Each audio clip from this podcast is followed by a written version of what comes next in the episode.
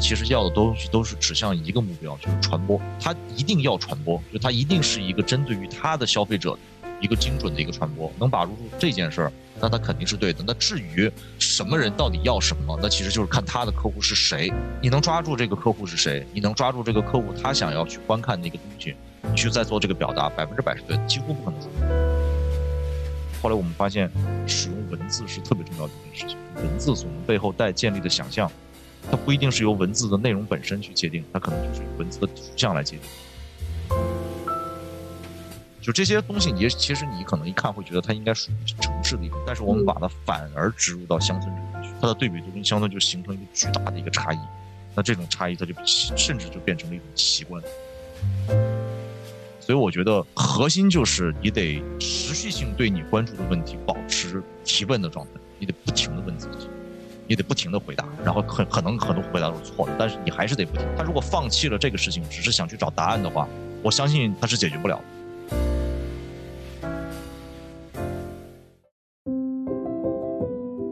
跳出思维定式，探寻设计边界，以多样视角呈现设计师的独特世界。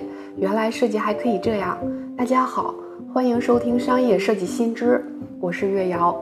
这一期我们邀请到的嘉宾是硕尔迪赞创始人、创意总监张硕，他的作品曾获红点、缪斯、GDC Award、中国国际海报双年展、香港环球设计大奖、经典设计奖等多个海内外专业类奖项。他曾有多年的建筑师从业背景，直到2015年，他创办了工作室硕尔迪赞。从此游走于二维与三维、平面设计与空间设计之间，他将此作为长期课题，从空间和城市的层面来思考信息和视觉与他们所处的环境之间是怎样的关系。那并且不断的在尝试和开拓平面语言和空间结合过程中有哪些新的可能性。本期我们将聊到关于他参与的那些乡村项目，以及设计师在整个的乡村文化建设中如何发挥以及怎样发挥价值。那设计师如何架构内容背后的想象呢？在图像化的表达过程中，乡村视觉最需要的是什么？游走于乡村和城市之间，如何把握这种边界感？以及关于他个人创业的一些体悟。希望本期的内容能对你有所帮助。所以就是你，你看你之前做了很多乡村项目嘛，然后，所以这一期想邀请你聊一聊。那我们我们开个场，可以啊，可以啊。啊，然后就是这一期我们邀请到了那个硕尔迪赞的那个张硕老师，然后帮我们做一期对谈。那那个张硕老师，你能不能跟大家简单的介绍一下自己？Hello，Hello，大家好，大家好，非常感谢大家今天来收听我们这个节目哈。呃，我叫张硕，弓长张，闪烁的烁，然后我是深圳硕 design 硕设计的负责人，我我也就是老板。然后我们现在在深圳有一个接近三十人的一家设计公司，然后我们服务的主体主要是标识导示，然后呢平面设计、传统平面设计，然后加上展览是我们最最大的三块业务。当然，其他什么事儿。我们能做的力所能及的事儿也都会去做好，这就是我们大概的一个状态。然后我以前是建筑师，然后是一个半路出家的一个平面设计师。然后呢，也希望，所以说我我基本上来说架架在这个空间与平面之间，就像我们之前前两年经常讲的一个课题哈，现在已经讲恶心了，不愿意讲，就叫从二维到三维，就讲呃平面设计和空间设计它之间会有一些间质的状态。那么它这两个间质的状态它怎么去游走？那么，如何让平面出现在空间中？如何在空间中重新解读平面？这是我们的一个主要的一个之前的一个议题哈。因为我们之前是做空间设计嘛，就是我我做过八年的空间设计，建筑啊是这些东西，那它是以空间为载体的。然后后来我开始做平面设计，平面设计是以二维为载体的。那三维和二维转换之间呢，其实它是一个蛮有意思的一个事儿哈。大家以后也说不定有机会再可以聊聊这个东西。然后我们现在呢？这两年又在组织新的这个课题，就主要集中在字体上，字体和城市环境的一个应用上。这个过过一阵儿，我们就会去梳理这个具体的内容，可能未来会讲讲这个事儿。然后那个之前跟月瑶聊起来，就说我们呃这几年做了很多乡村的事儿哈，所以说可能今天如果有机会能跟大家可能聊一聊乡村的一些我们的一些实践吧。对，就说我们是这样，就说相见呢。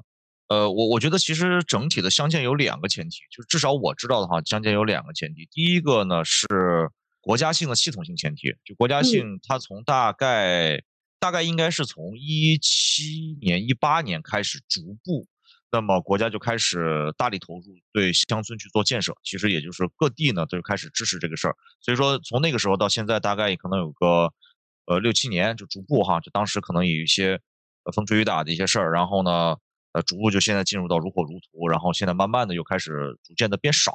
这么一个就是对乡村的，就是国家对乡村的一个重视的一个状态。那么这是一个国家性前提。那么第二个，我觉得就反正就这三年，城市它肯定是一个人口特别集中的一个东西。那么你在城市里去做很多事情呢，是捉襟见肘的。你像有些地方，它干脆就成为某一个状态了，你就什么其实什么都不能做。但是呢，乡村呢地广人稀，那么很多事情呢，它的管控边界呢也没有那么的密集。那么在那个情况下呢，就是说大家就开始从密集的地方转向一个相对来说比较。松散的一个地方去开展一部分的工作，所以说在那个期间呢，又促成了一些波的这个乡村的这个建设。然后包括像您说的是第三个问题，就是为什么是大量的艺术家在做乡村？原因是艺术家工作其实对于乡村来说，它性价比比较高。什么意思呢？就不是说咱们不是说艺术家便宜哈，不是不是那意思，而是他的大量的工作对于乡村来说是显性的。就比如说你在乡村里，你说乡村建设，我修个桥也叫乡村建设，我铺个路也叫乡村建设，没什么可看的，也没什么可说的。但是你一个艺术家呢，上去咔咔一顿画，哎呦，那一下这范儿就来了，这这感觉就上来了。这个东西，就就它很像是这个一顿饭里面，就是你觉得吃着没味儿吧，倒点酱油，对吧？放点辣椒，哎哎，这就好多了，就下饭多了。它其实就是这辣椒啊，就至少它有成为辣椒和。能提供辣度的这个鲜艳性的这个前提，但是呢，你你修桥修路种几棵树，可能也也花了不少成本，但是呢，它至少在公共传播这件事上，它不是特别的明显。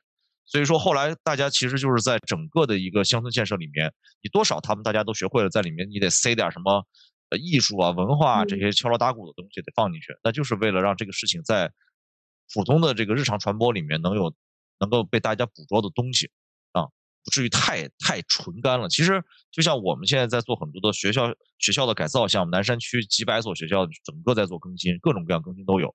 你说它整个都是扒了重弄嘛，那种大地面，然后大大的这个幕墙，什么把铁楼全刷成红的蓝的，这是不可能的，这是不可能的。它可能也就是一些最需要的地方，它可能就是这么搞一些。但绝大部分的学校可能就是一些，比如整修个干净的厕所啊，把那个外立面稍微收拾一收拾啊，把一些。呃，残破老旧的东西，然后提升一下，那这些东西，你你它其实是可能占到一部分的这个量，但是它对于传播来说，它就很不利。你说我们花大力气最后修了几个厕所，你说重要吧？听起来也重要，但是仿佛不是特别吸引人哈，就感觉它有这个劲儿在，所以说都可能倾向于以一种轻手段，但是在传播上比较有利的方式去进行。那么这个方式，就比如说我同样给你换换个瓷砖。换个大理石，你可能也得花五万块钱。你找艺术家画个壁画，可能还不一定花五万块钱。那那你那感觉完全，所以它是一个就是文化艺术，尤其是可能在视觉这一块儿，它它对于传播来说是一个投入产出比比较高的一个东西，至少在传播这个方面。啊，了解了。所以其实更多的是重在传播这一块儿。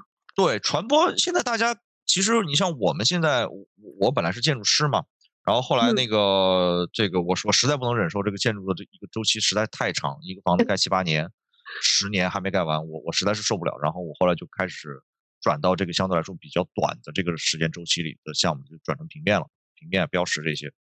嗯嗯。所以呢，我们大概就知道，就说就是建设盖房子，你看其实乡村建设有很多优秀的建筑师哈，做了很多很漂亮的房子，都非常好。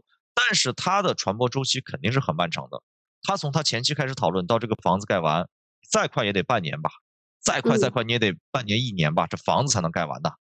但是你你你能进去弄个艺术活动，那四五个月可能就出来了，而且它显性程度、一般人的参与度可能还能，就至少可能面对的年龄层不一样，他他这感觉也不一样。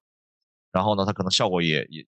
相对来说，这个投放就就轻一些，就它所以说它成为一个疫情期间的一个非常好的一个选择。就是大家最后后来都发现，就是传播是个特别重要的事儿。哎，那你现在还除了做平面，也还会接一些空间建筑类的吗？不会，不会，我们就是平面，然后标识，然后展览，基本就是三大块业务。啊，还有还有展览。对对，其实都短平快。我你说我在做建筑，这不做回去了吗？当然主要是不会啊，主要是不会。啊但是你你之前是学这个专业的，然后你你也从业过，就是虽然刚才你讲的说这个周期太长了，但是作为建筑来讲的话，你接一单七八年，你这一七八年你都有事儿干，你这一单都可以承接住了。但是其实现在平面，它怎么说呢？你的投入。你投入一次，然后它很短期嘛，虽然很短期，但是它的单价也低啊，跟你的建筑没办法比啊。而且你要不断的找单子，不断的去维系，它它跟建筑是一个两个逻辑的东西。其实是一样的，就是建筑，你就像您说的，就是一单可能吃五年，一单吃八年，这是很有可能的。我们可能八单吃一年，十单吃一年。就是是这样，肯定肯定平面的单价，你再再混得好，你的单价是不可能跟建筑相提并论的。那他们可能是百百万级、千万级哈，这都都不叫事儿啊。大的可能是上亿级的项目，平面我觉得一般可能一百万、几百、两百万、三百万可能都算很大了，应该算是啊。我猜哈，对对对，是可能主要集中在这个几十万的这个级别上，十十几万、几十万，呃，会是比较常见的一个市场的一个一个状态。建筑可能几百万才都算是低了啊，所以几千万上亿都有。其实习惯了以后也没有什么没有什么问题，就是我们现在一年可能就是四五十个项目同时在进行，然后有长期的项目，然后有有有有要做几年的项目，标识就要做几年，也有非常短平快的项目，可能就两三个星期就弄完了。对，所以说习惯了以后呢，因为我们是一个最近学了一个新词儿哈，最近学新的就就叫高净值客户推荐值，就是高净值客户推荐值。对，就是我们的客单价还维持的还可以，而且一直在涨，然后就客户间的推荐会非常高。就其实我们不是特别做特别多的公域的传播，我们更多的是私域的传播，就是客户推荐客户，然后客户的客户的客户又来找我们这样的一个，然后客户反复来找我们做，这个是最多的。所以说我们的获客成本并其实并不高。就是有些做公寓的，他可能发现找活是个特别要命的事儿。但对于我们来说，就是我们是不需要出去找活的，是是活要排队的。哎，这是个有意思的问题，我特别想知道，就是客户推荐给客户，就是客户推荐给他的朋友，他们推荐的理由是什么呢？通常，那就是你活干的比较好吧，干比较靠谱，然后服务比较到位，然后他干的比较满意呗。然后呢？我们服务的行业它是有行业共通性的，而且是有行业的一个你说专业性也好哈，就说在这个专业性里面，其实就是能把这个事儿干得特别妥帖的人是不多的。其实，所以说，但是呢，整个行业又需要这个东西，所以说你突然发现，哎，有一家他干还挺好啊，服务的不错，然后呢，他另外一家开始出现这个需求的时候，你就特别想把这个人推进推出去。所以说，我们标识这个行业里的一个状态就是旱的旱死，涝的涝死。您像同样跟我们做这一行的，类似我们好朋友就是梁相车梁，对他们也是一样，就活儿干不完，根本就推都推不过来，就是也是因为他们在这个行业也是一线中的一线。基本上来说，标就是在建筑里面，他把它这个专业叫做二次项，就第二次介入的项目，大家可能方案啊这些土建这些是一次项，然后这些就属于二次项。基本上来说，在建筑里的二次项里面做的比较拔尖儿的，基本都是活儿是做不完的。他们会互相推，一推推上一年推十几个项目，你根本都干不完都。那个，我能再深入的问一下吗？就是你觉得，就是你跟同行比，就是你你也说了嘛，就是客户对你们特别满意，就是你跟同行比，你觉得你优势在哪里？所以这些客户这么喜欢你，就是能能把刚才说的什么他的满意啊，然后能再再细化到你的工作流里，或者是你日常提供的服务的一些细节上吗？这个我觉得，其实我觉得就是全方位可能都做的还可以。就是我也不能说我们全方位做的一定比他好，一定比那个谁好，比这个谁好。其实他到最后会发现，就是整个的我们能够是为市场提供的服务的一个流程，它其实包含了很多方面。就我现在甚至一下没法给你数明白到底有多少方面。比如你前期的策划、前期的定位、介入时候的对这个项目的一个判断、你的前期判断，然后你的前期的方案本身，然后你方案介入的角度，对这个项目的一个分析度，就不就不一定它最后是一个。设计上做的特别好，它全方位，然后中后期的信息的这个对于对于整个项目的一个管控，然后呢后期的落地，然后包括你跟项目项目的这种人之间的，你像很多人就觉得俗哈，觉得跟项目之间的这个关系，那你的关系好，那肯定沟通大家的沟通成本都低，那肯定为什么不愿意找你呢？嗯，就它其实各个方面都得好，虽然可能各个方面也都不是最好的，我们也很难说我们说我们方案在全国第一，这都胡说八道，这都是。这 不可能的啊，只能说它在某些方面有一些优势，或者有一些客户所所愿意喜欢的点，然后可能比绝大部分的这个点要好。但实际上就是，其实我相信其他的这些一线的站库上一线的这些标识公司也都差不多，就是它各方面可能比大家都好一些，那它就很容易受到，就是它一个总分最后是很高的。其实，哎，咱们团队多少人？我们现在三十个人。那个设计设计人员有大概有多少？就是这三十设计人员有二十个吧，差不多。哦，二十个。剩下项目经理啊、PR 啊、行政啊什么的，老板。那还是真不错，因为今年整个大环境也不好，就是你们能有这样的一个状况的话，我觉得这个还确实是 远远超出同行了。因为很多工作室现在都都没有活干。嗯，这我知道。呃，我们跟同行的关系也很近，其实是是。我们疫情肯定也受了一些影响，但我们现在已经很快速的恢复到疫情前的一个状态了，就是比疫情前还好。其实，比如说我很很不好意思，就很多人很多人来跟我们就是发牢骚说今年不好，那我也不好意思吭气儿，其实就是。说完容易被打是吧？对对对，你不吭气儿可能也会被，不已经会被打了，就是不吭气儿就会被打啊！你吭气儿更得连续被打。哎，所以我们的项目里面有百分之多少的占比是乡村的？然后呢，大概都是哪些行业的项目啊？服务哪些行业的？基本上乡村乡村，我们可能今年其实我想想，今年既有乡村的项目，今年仿佛没有。其实我们讲的都是疫情前、疫情这几年的项目，或者是疫情前的一些项目。今年其实乡村不是特别热，有有介入在谈的，但是呢也没有具体的执行下去。其实说到底，就是今年乡村已经不是热点。那我有点后知后觉了。我我我今年今年上半年的时候，我看有可能是因为做内容比较后置吧，有一些就是包出很多乡村的内容，然后我就发现，哎，是不是今年是比较热？但是其实是后置了。对我这么说吧，就是你，当然你这个后置是非常正常的哈，因为你会看到，就说乡村的东西，就是你们能关注到的时候，就是感觉好像做的已经很成熟了哈。但实际上来说，很成熟，它其实就是一个后验的状态。鲜艳的东西是不可能成熟，对吧？你你第一批吃的苹果肯定是酸溜溜的，你苹果种过五百年，发现苹果已经又大又甜了，但实际上这个越成熟，它其实就是一个苹果越后验的一个状态。所以说鲜艳期的东西，其实反而就是一些尝试性的、测试性的，然后不一定成熟的，然后斑块化的这样的一些特征。但实际上就在这个特征的时候，就是它最前期前期的一个状态。等到它后期，像你们会去关注它的时候，实际上这个东西已经进入到尾声了。哎，所以是只是因为今年的一个特殊情况，所以它又淡下来了。但是明后年这个乡村是不是依然会逐渐的走高啊？这个热度？因为国家现在主张相建嘛，而且其实你也知道，一线城市、二线城市有就是有点过饱和。我我我我觉得，就说我我只能说很非常片面的从我的角度去理解这个事儿，我也不敢说我我代表了国国家，然后或者代表了行业去说这个事儿。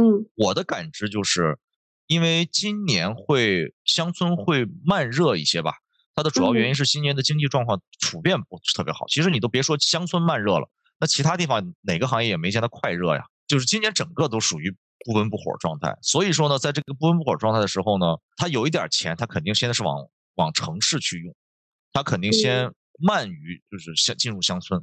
当然，可能顶多就在一些文旅旅游节点的时候，然后可能他会投放一些，但实际上普遍性乡村它肯定是受影响的。而且经过这几年的这个，他他地方政府他也不一定有再有钱去干这个事情。你像各地的。地产现在也在出问题，那你地产都要救市，那你现在还救乡村吗？那不一定钱会往热钱会往过流，而何况现在也没多少热钱。但是，但是我相信乡村过两年，是也许过完今年哈，或者看明年开始，慢慢还是会热起来的。因为就是城市人走向乡村，它本质上就是一个大趋势了。像之前各都在其实都在缩减这个超大型城市的一个边界问题，都在缩减，那一定是有一些余量是要挤过去的。你你不建设乡村，你往哪走呢？往天上走吗？还是往地下走啊？那就是往乡村走嘛。只是得得等到热钱能够进入到这个领域的时候，它肯定还会再起来。就是我今年年初的时候观察，就感觉房地产就是今年年初 特别的惨淡，然后就隐约的觉得说，那肯定房地产这波人他流向就是乡村嘛，因为这个空间最大，里面可改善的空间非常大，然后他们也可以投入把乡村的一些基础设施啊改造啊。对，就是如果国家愿意投钱的话，那肯定这波人又会冲向乡村的。嗯，也是一大波机会。但是没想到今年会这么惨淡。其实是这样的，就是说，就是乡村跟城市的建设主体是不同的，这是最大的一个区别。就城乡村的建设主体一般不是地产商，城市的建设主体一般是地产商和政府。至少地产商建设这个城市里绝大部分的一些办公啊、住宅啊这样的一些城市本身可能主导了一些大型公共建筑的一些和一些基础设施的一些建设。但是乡村一般来说，私人开发商介入的成分是不多的，甚至就算有，它其实规模也不可能很大。那乡村是是谁谁来介入呢？主要是政府牵头，它有一些可能民宿啊这种，但但你您想，它民宿介入能介入多少？它能整乡整乡整村的去改吗？不可能的，它顶多就是拿几个房子改一改，就就到此为止。它连盖房子都不一定会盖，因为它这个介入的的资金的单位量太小。所以说，政府一旦没钱，尤其是乡村政府没钱的时候，那么这个事情势必就会受到影响。了解了，原来是这样子，我把这个事儿想的太简单了。那那不是，那那。嗯，哦，刚才您提到你最近在做字体和城市环境这一块儿，嘿嘿，对，嗯啊，哎，怎么想起说要结合字体和城市呢？这个是你们发现了哪些哪些一些问题，做了一些观察吗？然后说。会对这块儿突然感兴趣，对这块。对，这是我们这几年特别重要的一件事儿，就是其实我们并不是以，因为我说到底，我们不是传统平面设计出身，我们对字体的理解肯定不可能像一些方正啊，像他们牵头的这种字体设计讲，它可能更多的集中在字体表达本身啊，做一些非常美的一些字体。我们并不是这样，我们更多的是以字体它所代表的一种情绪和一种感官，甚至所代表的一种文化的脉络，然后它如何影响城市中的人。人对于这个事儿的理解，因为普通老百姓他也不知道你，可能他都不能不不太知道什么楷体宋体的的这个边界，可能都不太搞得清楚啊。他更多的对字体核心是一种感官，就是宋体可能就端端重点儿哈，政府啊，然后呢文化机构啊，宋体是吧？然后呢黑体呢相对来说比较中性，然后楷体毛笔字呢相对来说比较偏中国传统文化一些，然后呢有些地方大量的上英文，比较洋气嘛，对吧？比较这个西化，比较消费，就它是这样的一种感官，就它是一个大块面的一种感官。就是说，他会以这个感官去理解，同时他也会被类似的设计所带动。就是为什么之前很多包装设计上写点日文呢，写点英文呢？您说他是为了干嘛呢？给日本人看吗？那显然不是，他是为了让自己走向这个日日系的这个消费感。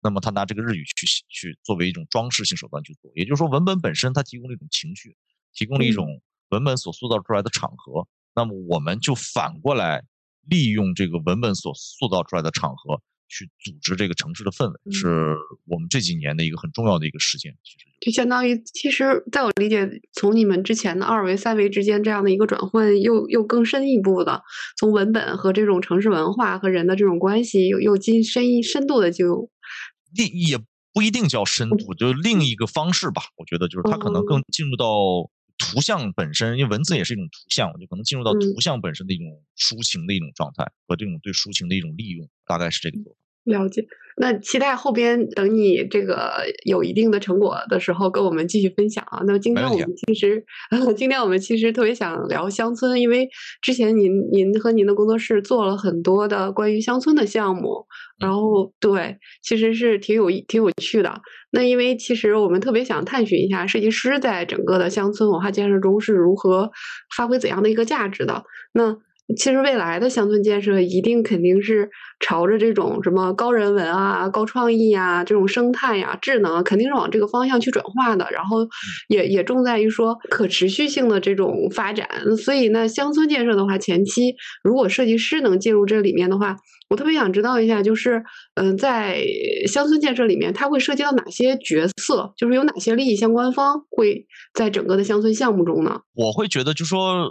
可能我们不如说，就说你平面设计能在里面介入多少东西，其实就是我们一般来说，我们能介入进的一些板块哈，其实反而是一些大块面的一些城市场景。就是您您会看到，可能我们的一些乡村的实践，其实都不一定是什么像农产品的包装啊，或者像什么一些印刷品啊这些小物件、小物件内容、小的传统平面设计内容包装的这些内容。因为包装这个东西呢，就是它不一定有可供它去运营的这个能力。所以说，您会看到很多乡村建设，它包装做的有限，或者说它包装做的呢也不一定怎么着，然后也不一定持续。问题就是它地方的乡村它不一定有经营能力，能就你给它设计的很漂亮没问题，但是呢它真的能卖掉能赚钱吗？这个不一定，因为运运营和消费品运营和这个销售消费品是一个非常专业的一个东西。但是呢，各地方政府呢，在这这这么多年的这个房地产的开发中呢，它至少有一件事儿是特别的熟悉的，就是土建盖房子他会啊，就卖卖东西他不一定会，他盖房子他可他可熟练的很。就各地的乡村政府，他他都会都有这个强烈的这个土建的工程技能。所以说呢，我们很多的介入其实都是在土建的基础上去做一些视觉化的成分，然后包括像是比如说什么 logo 啊，对吧？基础形象啊，然后呢，比如什么壁画啊，什么墙面呢、地面呢，那么其实就是把乡村的一些空余的很多的这些土地，最后做成一个视觉性表达的一个场合。比如说我们做的一些什么彩虹路啊，然后做的一些什么壁画啊。然后呢，做的一些什么标识导示啊，这些标识导示你会看到明显的跟城市的里那种简单大气的状态比，它的标识导示的这种抒情成分更高，然后更绚烂一些吧，就它更成为一种视觉表现力很强的一个东西，甚至是强是更希望让你去关注的一种视觉性表象的一种东西，那就是我们更多的介入的东西。总的来说，我觉得。我们在这轮的乡村的建设中，包括像是可能未来大家会说，那我们的你你能画壁画呢？我们去未来在乡村里也还画壁画吗？我觉得是对的。就像岳瑶您刚才说的，就是说他肯定在接下来的这个乡村建设里面，那么文化性的。至少文化性的，我觉得是我们设计师可以大量去介入的部分。你说我们能介入多少可持续呢？呃，这可能有限啊，这能这个这，因为我们是一个二维上的。但是我觉得是文化性的介入，甚至我们之前在乡村里的主要我们担任的内容呢，其实就是做文化剥离和文化的重新输入和文化的翻译。就它有很多文化东西，但是它不会讲，你怎么办呢？难道写书吗？太漫长了，那个东西阅读的成本又很高，然后又不直观，那么平面就成为了一个。很容易让普通人接受，然后呢，阅读速度比较快，难度也比较低的一个东西。你说一本书你看到啥时候去啊？那你一张壁画你看看，哎，挺好看的，得了呗，对吧？它是一个传播效能比较高的东西，而且门槛比较低。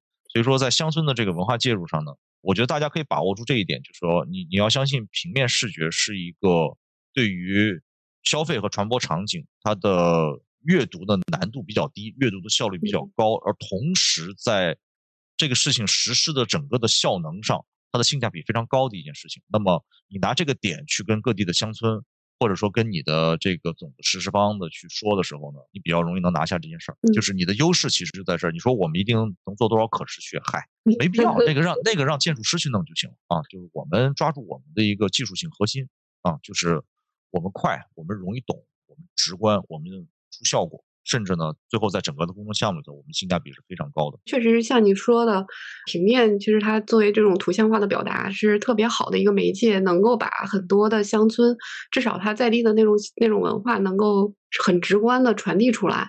而且它会有很多的这种细节性的，在你说结合空间也好，或者是你结合一些旅游项目也好，其实它会在很多传播呀，从它的空间内部啊，然后包括。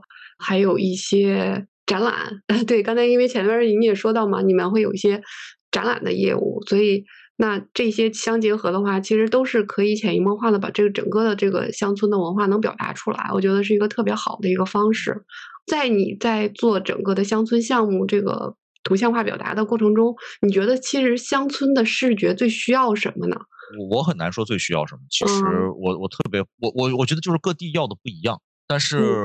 我觉得各地呢要的核心，就无论他是地产商，他是政府，还是他可能单，比如大家会遇到一个民宿，对吧？单独的一个普通客户，那么他其实要的东西都是指向一个目标，就是传播。他一定要传播，就他一定是一个针对于他的消费者一个精准的一个传播。能把握住这件事儿，那他肯定是对的。那至于什么人到底要什么，那其实就是看他的客户是谁。你能抓住这个客户是谁？你能抓住这个客户他想要去观看的一个东西？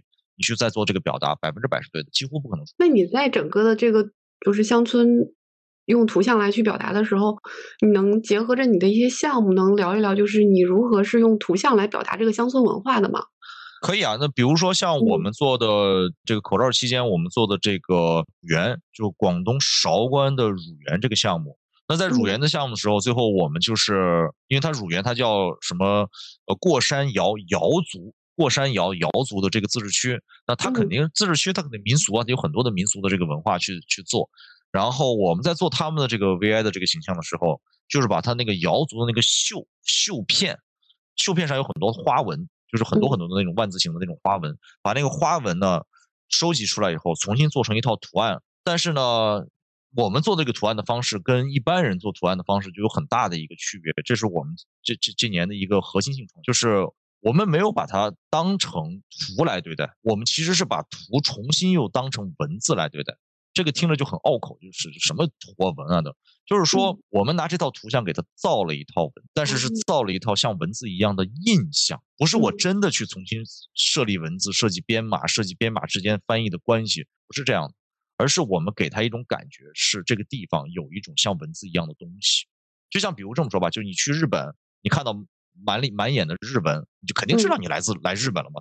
但是呢，你真的都认识吗？可几乎我觉得一般人都不认识吧，可能都不认识。可能去了英美国家，可能稍微好点，还能看点看点东西，对吧？去个法国又不认识了，去个俄罗斯也不认识。但是呢，你肯定认得这个文化，就是你一看到满眼的文字，你可能大概有个反应是这是俄文。你有个反应说这是阿拉伯文，这是韩文，虽然你都不认识，对吧？一般人都是这样的。也就是说，文字本身是有文字印象，文字本身的这个文字印象背后代表了这个文字想传达的，这至少是国家的一个文化背景的东西。那么剩下的东西你交给什么呢？交给想象。就像你看到满眼的日文，你想，哎呀，居酒屋啊，是吧？动漫呐，啊，什么日本的这，是吧？这就来了，这这一一一系列的想象都会跟上。所以说，我们就应用了这样的一个方式，最后。做了这样的一套像文字一样的图像，这个大家要有兴趣的话可以看一下我们这个乳源这个项目，可能一看也就明白了。那最后它是一种基于翻译和基于文化文字图像的一种想象，就是我们最后编织了这套想象，让消费者脑子里有这样一套想象去用。那么他看到这个东西的时候，就觉得这个地方有一层非常浓厚的一种特有的，不知道是什么的，但是你能知道它有特别有一种文化气息的东西存在。那其实这不就是文化记忆吗？我们就直接记忆制造这个文化记忆本身就是这样，所以说我们今年就是后来我们说为什么它跟文字也有关系，核心就在于我们就在这些乡村里头实践了很多类似于这样的做法。后来我们发现使用文字是特别重要的一件事情，就文字所能背后带建立的想象，它不一定是由文字的内容本身去界定，它可能就是由文字的图像来界定。你看到这个图像就得了，其实就你不用再深究说它到底是什么意思，文本是什么意思，这就不一定重要啊。但是你看到这个图像本身，你你自己自己会。在脑海里把这个记忆转化成别的东西，转化成一种更具体的视觉的印象。相当于你把文本来文字是包含信息的，然后那个更好的去去传递很多的直观的给我们文字背后的一些意义。那其实你是把它又符号化了，通过这种符号化又这种视觉刺激，然后让你能够产生这种强烈的印象和关联，然后从而让它能够。成为一个它特有的一个 标志吧，嗯，我觉得这个思路还挺有趣的。就是我们可能剥离了它的内容这件事，我们是把文字整个当图来对待。就它这个图带来了什么？可能这个文字对我们来说就是像画了个小苹果，它代表苹果；画小猫代表小猫一样。画了这个文字，它就代表了一种文字所背后的东西。那具体这个文字到底讲了什么呢？那你就自己靠想象力吧。但实际上，我们做的就是去激发他这个想象力的边界。但是呢，具体它是什么内容呢，就不重要。甚至我们故意无视这件事情，或者我们故意遮盖这件事情，就是为了不让它进入到具体的阅读里面去。我就我不想让你读那么仔细，而去发现它的内容。我想让你瞟一眼就看出来这个，提升了它的这个阅读的效率。其实说到底，很多内容是不用读的。除了刚才您说到这个。这个项目啊，就比较比较有特色的这样一个项目。其实，在乡村里面，应该会涉及到很多场景。那比如说它的村委会，比如说它的学校，那可能还会有一些它地方的比较特色的一些一些生态环境，它可以把它制造成一些旅游项目。那其实，在这种多种场景的项目中，那你会。除了刚才说的那个哈，那你还会有哪些方式来去用你的那个图像来去表达这些呢？有没有相结合的？对，就是我们可能有我们的一套方式，但是呢，我也不能说这个方式一定是百分之百是万金油，或者说它一定是百分之百是对的。但是我们倾向于一般是建造奇观。建造奇观，哎，能先解释一下这个什么意思吗？就奇观来自于，就是说，首先就是说，我们倾向于在乡村里面去建立起一种城市化视觉，听着就很奇怪，对吧？但是就像就像城市里现在很流行的就是乡村视觉，就比如说你现在城市里面特别流行的就是把那个超市打扮的跟农贸市场一样，更生态化的感觉。对对对对对对，你城市生态个什么劲儿呢？对吧？城市你种什么地呢？你城市就是钢筋混凝土森林嘛。那他为什么就是喜欢把这个超市弄成一个农贸市场范儿呢？就越农贸市场，大家就越觉得来劲，对吧？弄成那种乡村的赶大集的那种感觉，哎呀，大家觉得特别有劲儿。但说到底，它就是奇观，就因为城市里不存在这种东西，它就有意思了。你像现在不是流行，其实也没那么流行，现在就流行那个野营范儿。你说你不是神经病吗？你城市里不就是高效率吗？汽车嘛，嘟嘟嘟嘛，不就是这个灯红酒绿嘛，对吧？这个纸醉金迷嘛，这不就是城市的这种高效率所带来的城市化景观嘛？就是这种灯光啊、夜景啊、夜生活，就典型是城市的一个核心嘛，就是把夜晚点点缀起来，对吧？然后感觉生命被拉长了这样的一个状态。那那那你野什么营呢？这野营不应该是乡村干的事儿吗？对吧？所以说，它其实，在城市里面弄这样一些那种躺椅啊、那种野营的状态呢，它其实就是在城市中追寻奇观，它追寻这个对比，追寻这个差异化。所以说，你你拿这种方方式去想的话，那乡村需要什么？乡村需要城市视觉。就乡村，你别在里面再给他搞野营了。对于真正乡村里留的这些人来说，他对乡村视觉是没有没有感知的，因为他天天都在乡村里面，他天天就是好山好水，天天就是满眼的绿意，满眼的这个自然。他想看啥呀？我们认为他想看的是城市视觉，他想看的是城市里头会出现的东西复制到乡村来。所以我们就是这样。乡村的地方，我们给它做城市视觉；城市的地方，给它做乡村视觉。所以说，什么是城代表了城市？难道是满眼的绿色代表了城市吗？那是不可能的。鲜艳的色彩、高饱和度的表达，然后大块面的抽象的表达、抽象的叙事，对吧？就城市里面就是观其大略，不求甚解，看个大概的劲儿就知道，一堆 logo 看上去也不知道啥意思，反正五光十色就觉得特别来劲，对吧？那么我们在乡村里就干这些事，就这些东西，你其实你可能一看会觉得它应该属于城市的一种，但是我们把它反而植入到乡村之中去，它的对比度跟乡村就形成一个巨大的一个差异。那这种差异，它就甚至就变成了一种奇观，就是金字塔，它肯定是奇观嘛。咱们自己在家堆个沙堆儿，那就是小孩的玩具。金字塔它那种尺度，它自然就变成奇观奇观了。所以说，只要能提供一个最大的对比，那这个东西其实就是某种奇观效应。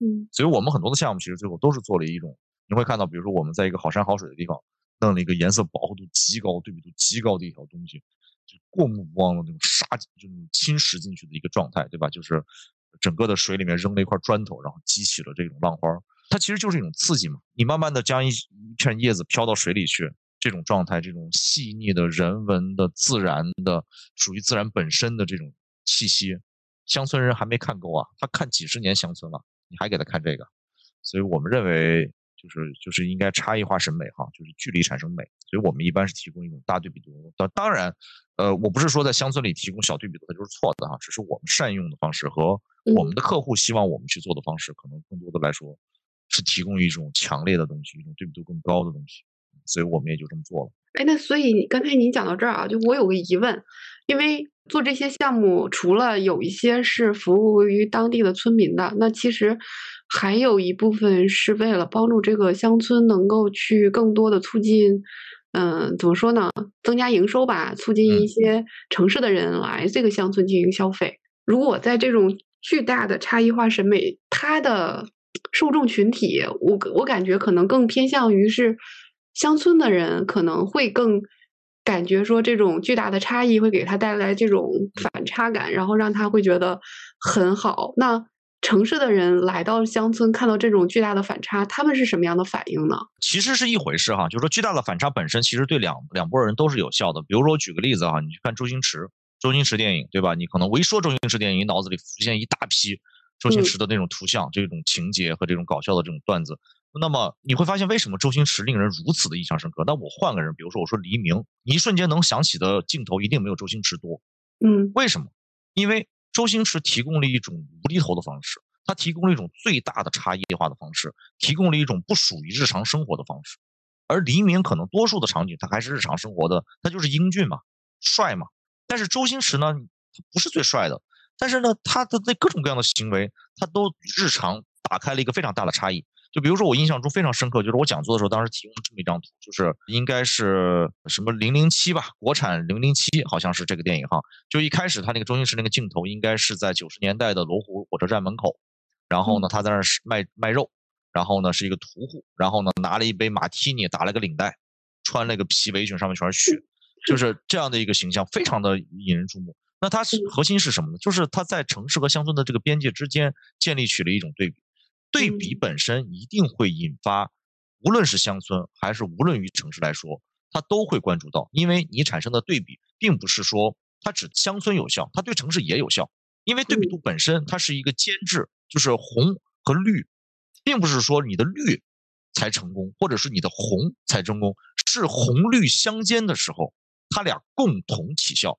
这个起效是它俩同时存在的时候产生出的这个共性。也就是说，我们如果把一个视觉效果特别强烈的东西放到一乡村里面去，那并不是说这个视觉效果强烈的东西本身才是吸引它的主体，而是他们俩之间的这个对比产生了让大家吸引眼球的东西。所以说，它对乡村还是对城市来说，它是一样有效的。那整个在这个过程中，就是以往的相见的项目中，你是如何在这个乡村和城市之间来去做平衡的？就是他们之间的边界感，你是怎么去能做好这个平衡呢？我觉得没有必要做什么，不需要是吗？我我我觉得我们项目也没有多到一年五百个项目，然后大家会在里面再去做二次的这个学术剥离，我觉得可能未必。嗯嗯，对，可能做不到这件事儿。但是我觉得没有必要再去想太多的什么平衡的问题。我觉得有时候平衡是一个蛮可怕的话题。为什么一定要平衡？就为什么不能？就就像如果说大家会觉得高对比度是一种风格，那你为什么？那我们为什么不能觉得这种低对比度不也是一种风格吗？就是淡淡的诗意、淡淡的文艺的这种感觉，对吧？轻轻轻的这种感觉。我们可能是一个这个大力飞砖的状态，是吧？一一锤子上去，基本上这人也懵了。反正好不好不知道，反正懵肯定是够懵的。但是它是一种玩法，对吧？但是呢，那那润物细无声，它就不行吗？呃，也许。有很多人也喜欢润物细无声，所以说我觉得我们的平衡不但不一定是由我们来带来的，但可能是由一个润物细无声的人带来的。就是他一看，哇，这村子好家伙，这这大力飞砖呢，哎，换一个村子一看，哎呦，这小桥流水也挺美的哈，也挺来劲的。嗯，他可能是在这个之间，他变成了一种平衡。所以说，我觉得我们就大力飞砖吧，啊，我们也也就擅长大力飞砖，我们擅长服务想要大力飞砖的这客户。嗯，但是呢，润物细无声呢，他可以找找别人啊，他可能也也也也是另外一种趣味。我觉得，就趣味是是由整个市场来提供的，不是说我们一家要提供这个，嗯，各种各样不不一样的东西哈。所以是相当于在乡村中满足了人们对于都市的想象，在都市中满足了人们对于乡村的想象。所以用这些空间，然后对临时搭起来这么一个场域，然后让大家去在不用跑得太远，然后呢，直接在城市里面就能实现这个对于这个想象的一个体验。对，那刚才其实你聊到。呃，见到奇观之外，你还有其他的一些方式吗？在在整个的那个项目里面，就是除了用这种强对比的，还有其他手法吗？其实我们有一个课题，就是就是今年我们讲的这个课题，其实都都还有不同的方式。就比如说，我们可能关注个人本身，就是关注每个人的这种力量，然后让每个人的力量去做一点儿东西。在那个宜宾。有一个村叫富强村，富裕的富，强大的强。全国有几千个富强村，都是这个。显然，这个富强这个名字就是改革开放啊，不是改革开放，就是解放后逐逐步设立出来的一些明明确带有一一个时间特色味道的这样的一些村落哈。它有一些很多就被命名为叫富强村嘛，就是一种可能是跟从小岗村以后吧。哎，对对对对对，嗯，慢慢就有了很多的富强村，但是都一个名字哈。然后呢，我们这个这个项这个这个项目里头，就是就就是其实大家会遇到一种村庄的那个普遍状况，就是经常大家都想在这个村庄里挖掘些什么，然后后来发现这个村庄里没什么可挖掘。就实话实说，就是很多的村庄是非常普通的。这个在城市学里面把它叫做这个就是叫普通乡村，就是它有个词儿叫 general city，叫普通城市。然后呢，类似可能对照你可能可以发出了一个一个东西叫 general village。或者 general 什么 country yard 之类的，就是说这些乡村说到底就是没有什么特色。就咱们妥妥的先得承认这一件事，就普通很多普通乡村。你像如果有什么瑶族自治区啊，还有，嗯，那你这文化脉络已经丰富的都不像啥了，都都太丰富了。你像真的有很多的城市可以像北上广深一样，有那么多故事可挖掘吗？有那么多内容可编织吗？又又难道能像南京、洛阳、西安？这样的城市一样有那么多的文化古迹，说不完的事儿，是吧？这个五千年历史都道不尽的状态，它有那么多东西可去二次再二次创作吗？其实很多的乡村，尤其是普通乡村、一般乡村，说到底就是它啥也没有，它既没有物产，它既没有文化，它也没有特色，它甚至没有美食，啊，它也没有什么自然资源，也没有风景风物，也没有民俗。绝大部分的乡村其实就是这样的。所以大家有时候经常想进去听听大家能够说出点什么，最后发现说完以后好像没什么东西，没什么就对了，朋友们，没什么就对了，就是没有，没有就没有，没有呢，我们就要另起炉灶，然后给它编编内容。所以说，我们在很多项目里头能做到，为什么我们去制造这个对比度？原因就是我们做的是村里一穷二白，啥也没有。我我只能拉出这个对比度来，就说你没有是吧？行，我给你拉个对比度出来，我给你制造一种冲突。嗯，只要有这个冲突在，这个对比度就出来了，这个吸引力就上去了。那也行啊，好过你啥也没有啊。难道我硬给你编个文化故事出来吗？编不出来啊。那么制造对比度其实就是在应对一种资源本身的匮乏。那么我们就找到一种对比，找到一种对照来做这个事情。所以包括像你说的，像刚我们刚刚说富强村，是没啥，真的没有什么，没有什么怎么办呢？就最后就说是那行，那大家就是百大不一吧，就是把所一人家里捐块布，其实说到底就是一人写，咱们就写富强村这三个字儿，对吧？然后一人写一笔，把所有人写的这个笔画最后攒在一起，攒成富强村的形象，就是一个富强嘛。那你一家富强不叫富强吗？全村富强才叫富强嘛？那不就富强村，它就是一种集体记忆、集体努力嘛？那行，咱们从形象开始，就是一人写一笔，然后把所有的笔画攒在一起，它就形成东西。说到底呢，就是无中生有，给一个合法性，然后制造内容，无中生有，生出一个吸引力出来，生出一个内容出来。这也就是乡村建设的一个核心，就是发现没啥可用的，赶快认，然后咱们就开始制造，不要陷入在这种无限的缺乏之内，缺乏才要造啊。那什么都有，还用你造？西安用得着你造内容吗？审都审不完的内容，那他不需要你造，对，你你表达好就行了啊。但是很多的地方，乡村的核心就是它要它要无中生有。所以在这种普通乡村里，还需要设计师能够去有这种故事故事能力，去帮助他写这个故事，编写这个脚本，然后去给他制造很多的这样的一个呃新奇的点。嗯，对，就所以说回到你您刚才说的，一开始咱们聊的那个话题，就是说为什么现在会看到很多策展人啊、艺术家呀，在去乡村里捣鼓这捣鼓那。策展人天生就是无中生有啊，他就是编织内容啊。那艺术家本身就是创造啊。嗯，那这这不就是一拍即合吗？是双向奔赴啊，这根本就。那如果说他弄成个工程队进去，是是把路修得很漂亮了，大家看不见啊。所以说内容性主体自然就是乡村所需要的东西。那它是艺术性的表达，还是设计学本身的表达？那那其实。没有什么本质性区别，它都是为了制造，都是说到底就是为了无中生有。所以还是刚才就是前面你说的，就是能够去重传播、传传媒这一块，能更好的通过这些视觉化的东西，然后以及编织出来这些故事，能够把这个整个的乡村能更多的对外去展现，嗯，让吸引更多人来。所以这这个整个的这个逻辑就通了。讲到这里，嗯，是的。所以我就说，只要能把握住传播的工作，基本上乡村的工作呢，对这个主体就算是抓准了，就就是它核心就是一定是为了传播，至少它有一大部分的工作是为了传播。其实刚才我就我们聊到了就是传播这个事儿啊，其实传播它。只是一个过程，它不是一个目的。那其实最终的目的可能还是要要唱好这个经济这台戏。嗯，对我因为我之我看你之前说过，就是跟我咱俩聊天的时候，你你说到了一句，就是说文化大台，经济唱戏。对，嗯，对，可以就这一点，你再再跟我们讲一讲吗？对，但是您想嘛，我们毕竟是平面设计嘛，我们能唱好经济这台戏吗？这个这轮不到我们唱啊。这个经济台戏是这个是能发挥价值的。对对对，我们是帮助经济唱戏，就是我们能设计很好看的包装，对吧？设计本好书，把故事讲好，把传播的效果做好，让消费者能够理解这些东西，能够让愿意让他支付。但是呢，这就是我们的工作范畴了。实际上，那他到底能不能经济唱起来这个戏呢？那只能说我们围绕着他去做一些事情。但是呢。就核心还是为了经济唱戏，所以说你文化搭台那就是做传播，那传播完了以后为了干嘛？经济唱戏呀。所以说它经济唱不下去呢，文化传播也是有 有责任的。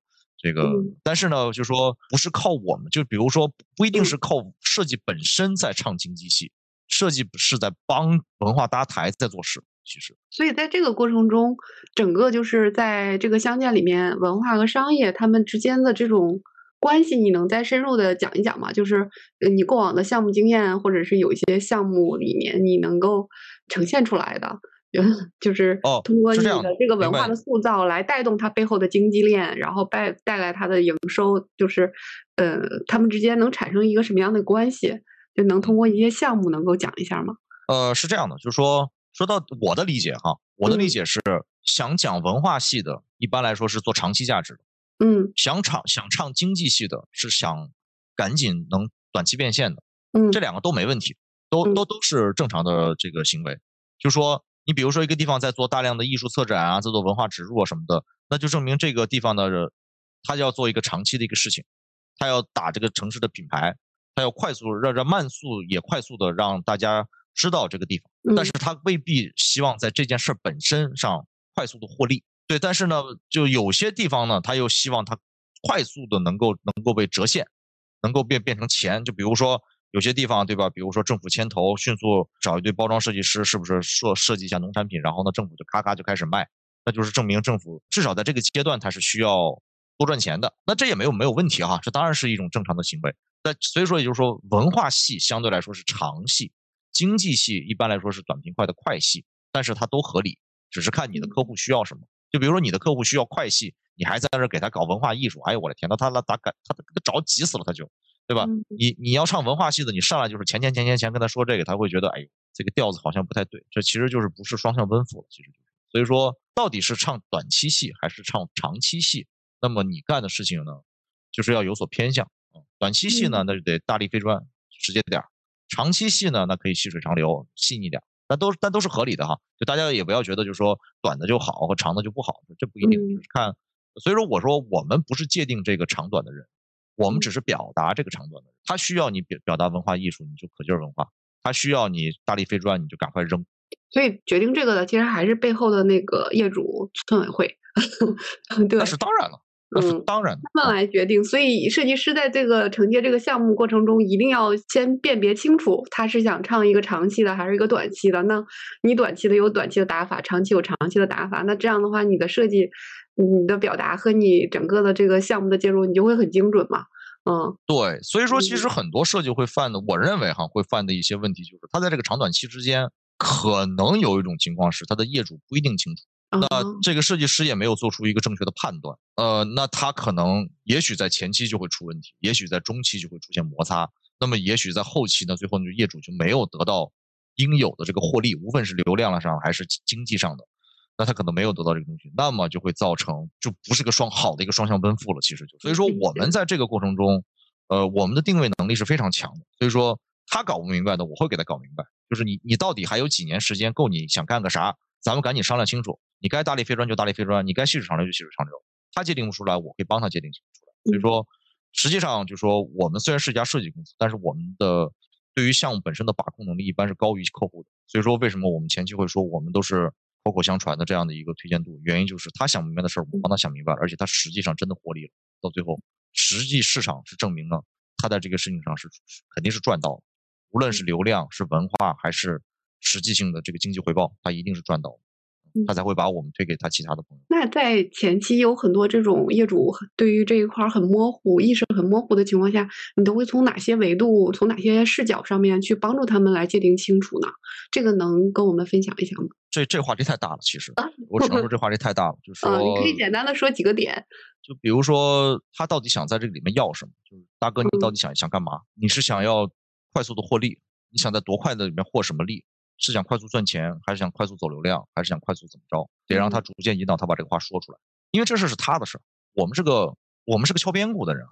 你到底是唱慢戏还是唱快戏？你搞明白了吗？那我该给你敲快点还是敲慢点，对吧？我们就是敲鼓的，所以说得得引导他把这话得说明白。我换句话说呢，就是说，如果他也不明白，你也不明白，那最后就很容易这个项目做的大家都很头疼。他觉得是你没做到，你觉得是他没做到，那这就会尴尬。所以说我我觉得就是说，大家要能搞明白这件事儿的最好的一个方式就是，你跟他之间最好有一个人是彻底明白的，可以是你，也可以是他。就比如说你想不明白，没事大哥就说张硕敲敲快点，你就敲就得了啊。你你能保证这个鼓敲快了就行了，你也别想，你就敲好敲快。那或者你你他不明白，你告诉他大哥，你这个是个快戏啊，我给你敲快点。大哥说可以，OK，你敲吧，那也行。就至少得有一个人在这件事里是明白人。是哪个人都行，就有些人就说，那我没有那么强的这个策划定位能力，怎么办呢？那你最好就找明白人服务，你别找呢，他也是个大大不明白，你呢也搞不明白，那么很容易到最后就难受，大家就都难受。其实我们能看到的很多设计师跟客户之间的摩擦都来自于这个，就是他是两个人都不明白，嗯，但是毕竟有一个人是甲方啊，那你说最不最难受的应该是谁呢？自然是设计师。了解，但其实不管怎样啊，就是他们至少有一点是清晰的。比如说我这个村子，我是要靠卖农产品，我最后盈利，然后呢我还是说我搭建一个旅游项目，那我通过这个来招招揽游客，比如说餐饮，民宿，然后我的旅游项目、旅游旅旅游里面的一些景点的一些项目收费，那这个也是能带来营收的。至少这一点他们是很清楚的，直接来会来找到找到你说，那我想怎样怎样，这些他们至少是明确的吧？也不见得。啊，也不见得，也不见得。这他明确固然最好了，那就是他如果是一个明确的，那我们就干活就行，敲鼓就行了嘛。那那固然好，但是其实在整个链条的一个执行端里面，从前期它前期都可以切分成很多不同的段落。那么在这些段落之中，它不一定在所有的段落上都是清楚的，也需要你去协调它，了解，也也也也要你去反哺它，去给他提供有价值的信息。他可能就说我就要传传播，那我可能就问一个问题：你传播给谁？你传播给乡村还是传播给城市？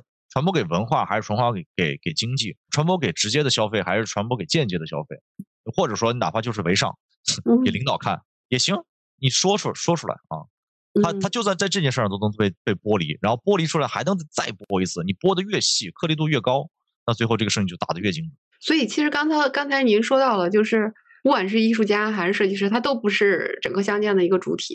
其实他只是一个媒介，嗯，是用来激活整个乡村文化的这么样的一个，也不是乡村文化吧，就是在乡在在整个的乡村文就是建设里面和它的这个商业里面作为一个中间人，它都都是一个媒介中间的一个角色。就是类似一个触媒吧，嗯，我们肯定是工具，我们是一定是这个社会生产中的一个工具，而且我们这个工具多数来说起作用的方式是辅助传播，传播中的一个环节。所以，那整个设计师在乡村文化建设中发挥的价值，已经你已经解释的很清楚了。对，是，嗯，对，是。所以，那聊到这儿的时候，特别想问问你，就是关于在。你带领着你的团队做整整个的设计项目里面，你对于商业的理解，对，因为你是你是怎么去理解，就是说你服务的客户他们的商业，以及你自身的你的工作室，它除了一个设计服务之外，是不是还有一些其他的更深的你对于商业的理解？其实我们认为我们整个是商业化的，无论你乡村不乡村，乡村也是一种商业化，谁说乡村不是商业呢？谁说政府服务不是商业呢？就是它，它都是一个合理化的市场中正常的一种行为嘛，对吧？它都是提供服务、提供专业的解决问题的方案。只不过我们的解决问题的一般的核心工具是以设计为核心，可能以定位为核心，以设计为核心，那解决大家各自的问题。我们都是这样的一种角色，只是至少在乡村这个话题里头，我们可能提供的不是消费品，我们做的不是奶茶店，我们做的不是羊肉串儿，嗯而已。但是我们其实都是一个核心的模块，就是。到底客户的问题是什么？你拿设计怎么去给他解决掉，然后让他因此获利，无论他获利获的是什么利，是流量还是金钱，都可以啊。但是呢，你是否在这件事上最后是一是找到了他问题的症结，二我们的设计是他解决这个问题的一种工具，三是客户是否因此得到了他要的东西，经过你的这个服务。其实说到底，羊肉串店和做做消费品、做猫粮、狗粮，给政府做服务，给政府做 VI。对吧？然后做一场展览，做一个标识，其实所有的问题是一回事儿，其实就是都一样，它都是商业服务。其实说到底，它都是商业商业社会中的市场化服务。哪个项目还不给钱了，对吧？那它为什么不是商业服务呢？都是商业服务，他给钱不给钱都是商业服务。就是那你在服务某一个某一个行业的客户的时候，你会去。怎么去理解他那个行业的一个商业逻辑，然后能更好的通过你的设计的这种表达，帮助他去更好的呈现。这个东西肯定是跟你对行业的熟悉度是有关的。那建筑行业肯定我们是最熟的，我相信应该是我都几乎可以这么说，可能没有比我们再熟悉建筑圈的设计师了，就熟悉度能颗粒度能达到这个状态。那那肯定我们对这个项这种类型的行业是特别特别的熟悉。那也许我们在其他的项目中就没有那么熟悉这个呢？那他他这些行业就由熟悉这个行业领域的人去提供更好的，所以这就是大家所有所切分嘛。所以说说到底就是说，大家其实你说是有竞争的，其实也不一定有竞争，因为大家一个人就能吃那么几块东西，你也够了。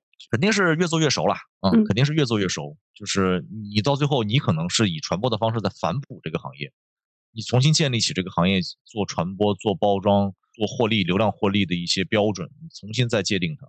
就像比如说，像一些包装的设计师，他我敢说，他肯定是重新界定了中国人对商品消费的理解。什么，比如说胖虎老师的最近做的什么酱酒啊，对吧？那显然是重新定义了这个这件事情的传播的方式。那其他的人都被卷起来，一看，我靠，还能这么搞？吓坏了，都是大家才反应过来，原来还能搞这玩意儿。那他就是一个，他就他服务了这个行业，他让这个行业因此而获利，甚至他的这个传播工作本身重新界定了这个行业的规则。那这就是这么一个逻辑，就像打破世界纪录一样。那就说到，就是回归到你比较熟知的这个建筑行业，在整个建筑行业里面，你是其实是用平面语言在结合空间，然后能产生更多的可能性。那在这里面，你会如何就是通过这种平面的和这种空间的结合，然后能产生更多的商业可能啊？在这上面，你有没有一些深入的去探索的一些东西呢？这这是我整个一个两个多小时的 PPT 的内容，所以我我现在想很难把它给你归纳出来，肯定是做了很多工作。嗯，那如果让你简单的就是归纳成几句话，你你会用哪几句话来表述这个问题？我想想，我当时好像是写了几个关键词，写了几个很玄乎的关键词。我想想的什么？其实基本上也是类似于，就是其实也是，就像其实我们的这些话题呢，其实互互相之间是有关系的，就是可能当时我没有去讲出来这句话。就是当时就比如说，我们就在制造对比度。就说我其实是一个特别喜欢利用信息差来做事的人。就比如说暗的地方，我就给它打亮；亮的地方，我给它打暗。就是以这种对比去制造东西。就比如说我们早期的项目会在这个城市里面就大量的写英文，就故意我就写英文，而且在二次设计这个英文就显得特别的玄乎啊。在一个村儿里，去大量的放置这种英文，然后然后所有人都看着就纳闷儿。就就就你你对吧？你村子里本来英文的识别力就不高，对吧？你写那么多英文谁看呀，对吧？但实际上就是这种大量英文的一种图像性的介入，让你这个村觉得它有一些不得了的事情在发生。那那就是我不我不求你读懂，我求你这个印象，我求你这个强烈的印象。那这个村现在就变成了深圳的，就在深在深圳的光明区里面一个进口村。以前是一个就很普通的这种普通村落，种点鱼养点鱼，种点草莓什么的。然后呢，现在就成了一个我们在那弄了几场展览。呃，然后呢，弄了几场展览之后呢，这现在它就成了深圳人亲子周末游的一个重要的节点。就大家带着娃在那儿钓钓鱼、摘摘草莓、摘摘果子，然后呢吃上几顿饭，住上两晚上回来，就把娃放放电，这种在田野里面跑一跑什么，就变成这样的一个节点。就是你他这个展览，可能他也没看明白。当然，这展览一般人也看不明白，但没关系，就说你看的不明白和看的不明白是不重要的。但是呢，你因此获得了一种状态，就是。你你得到了一种跟城市的一种日常生活所，就乡村跟城市日常生活，产生了一些可沟通的、可理解的一些通道。这个通道一旦被达成之后呢，你自然就就会去想新的方式去改善自己的乡村。那可比如说，他去做民宿，他去弄采摘，这这这这不是乡村行为啊，这是城市行为啊。但他就找到了这个这个节点，就是我们可能刺激了他找到了这个节点。哎，我觉得挺有趣的。刚才你说打开这个城市和乡村之间的一个。沟通的通道，就是不管它是什么，就是会在两个两个空间里面打开这样的一个通道。那设计师去更多的在千篇一律的这种城市里面去找到那种更更多通道的可能性，我觉得是很有趣的一件事儿。对，其实就是还是你想建立什么想象嘛。刚才前面聊了这么多啊，就是特别想听一听，就是你创业个人的一些体验吧。对一些感感悟吧，对，那大概我我想问一下，你大概创业几年了？我们接近十年了，已经十年了。那这十年，你能再回想一下，就是从你的起步阶段到今天，你你能给自己划分几个阶段吗？就是你会经历了几个阶段？那在每在这几个阶段的过程中，你实现了个人的这种质变吧？对，就是可能在某一个节点上，你会产生一个质变。那你能大概划分一下吗？可以的，我们应该发展算是比较快的那一种，不一定最快哈，但是呢，我们肯定属于快的。我们大概可能前三年是围绕以我设计为核心，就就说其实其他的人呢是我的一种延伸，就是他更多的是以我的设计为延伸，然后去帮助我来做事。然后呢，这也就是说前三年他可能属于我的个人事务所这样的一个状态。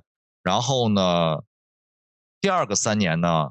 其实，就是我在如何学会带团队，嗯，就甚至我来教团队如何带团队，就是我们可能有第二级的，有第三级的这样的一个梯队在做。那么我就是把自己要变成老板，就在第一个东西中，我其实是个个人，但第二个阶段呢，我其实就要变成老板。这个阶段你团队大概有发展到多少人了？十来个人嘛。十来个人。对，就我不可能说十来个人的项目同时有十几个项目，然后全部都由我来做具体的。每一个具体的设计，每一个字，每一个图，每一个颜色，我都去调整；每一张图我都去画，那是不可能的。啊，那是不可能的。我可能就定一个前期，然后呢定定出这个方向，然后呢他们再去往下做。你像前期在前三年，基本上设计可能就是我做的，我本人做的。然后第三个三年呢，就是就是我们更多的是在我更多的就说以一个经营者的身份在出现。比如说在疫情的期间，在口罩期间，我们要调整策略，我们调整服务主体，我们要面对这个市场经营经营的一个变化，就这种急速的这种变化，我们要转换我们的方向，转换我们的服务客户的这个路径。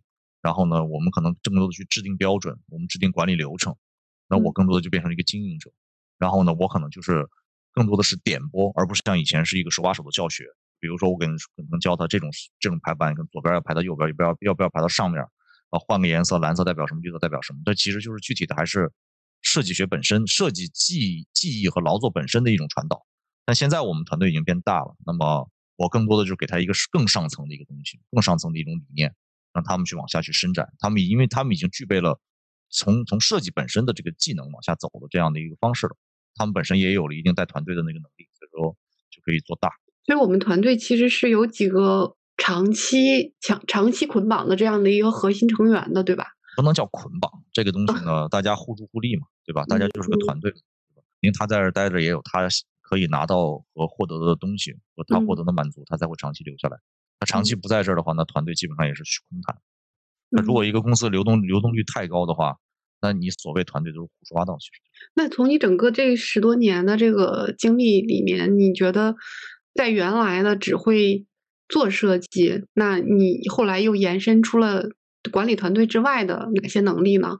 就是你做设计管理团队，那能再详细的聊一聊吗？就是其实对他他去创业应该延伸出哪些？行行，首先我觉得第一个阶段呢，就是你的活儿得好，就是你的设计设计工作本身必须是好的，你设计本身都不行，那没有谈第二件事的余地。就是而且最好是你的设计是有一个专项能力的，就是你怎么都成哈。就比如说你是做包装特别牛，呃，你做 logo 特别牛，而且呢，甚至是你做某一个行业特别牛，比如说你就是做咖啡厅，哇，做的巨牛无比。你越越有拔尖儿的能力，越有对于哪怕一个产业的一个。专项的一个力，比如说你就是做民宿，可以没问题，你就把这个民宿这块做精做专，做到头一份儿，那你的就能保证你的公司在前三年的运营是不成问题的，就是干不完的活嘛，就其实就是你获客上不成问题，那就是你设计的要够好，然后呢你有专项能力，然后呢你有对哪怕一两个行业的一个独到的一个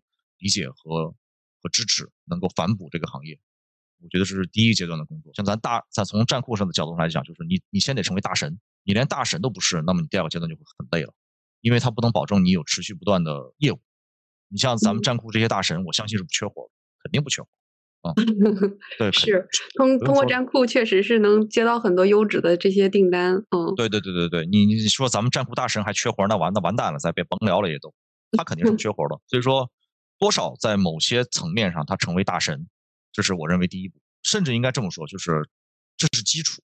然后呢，第二步就是说，他成为大神之后呢，他要带出他的这个团队来。那第二步呢，就是说，他如何从一个个人创作者的大神，能够把他的技术传导到他的这些小伙伴手里，就他至少这些人能完成他的百分之七十、百分之八十，然后能够把他的一些核心精力剥离出来，他去建立更大的团队，去做更好的项目，能够有更多的人来帮助他一起做。那就是第二个阶段，就他必须成为一个小团队的管理者，就他能管住这些人，他能教导这些人，他能反哺这些人。然后呢，形成一个小的团队，就是公司的规模就在这个时候会做二次的扩大，大概走到十个人左右。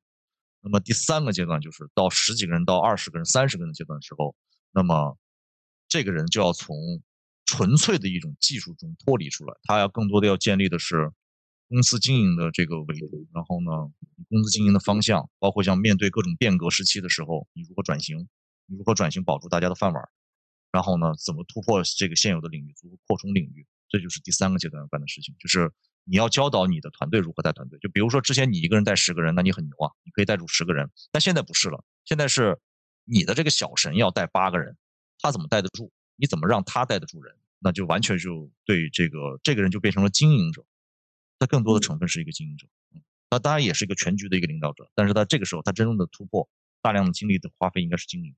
那这个时候他在那坑坑自己在那做字体，那公司算完蛋了，嗯，百分之百完蛋。所以说。你说这些是就确实他对不同的规模、时期、不同的时代，那那他对于这个这个人的要求是不同的。你像现在，我肯定不会说我天天花时间在那抠那两个字儿怎么做，那是不可能的。那大家要饿死了啊！我可能更多的时间在希望你去开拓市场对对对对对对，我要去开，我就要去做其他的事情。嗯，这些是他们要去做的事情。所以现在我们的项目都是你你来主谈吗？这个阶段现在还是的，基本上是这样。所以相当于你会把他们的诉求会理清楚，然后这样的话，后边你的团队就会来承接落地这个项目。是的，是的，我现在的核心更多的是定位、定位和策略，前期的定位和策略，把这个方向找准。大家就比如说这咖啡厅小小做做做小猫啊，叫小猫咖啡厅，那就画个好看的小猫，把这事儿大家都达成一致了。那小猫你们就画吧啊，肯定你们画个小狗，那当然就不对了，对吧？那通常作为一个设，刚才前面你也提到了一个点，就是工作室的转型，就是，呃，如果是一个设计工作室的话，其实你会发现，就是大部分的工作室都是很趋同的嘛。那就是我们提供设计服务，那通常设计工作室面临的一些转型，嗯，都会有哪些难点呢？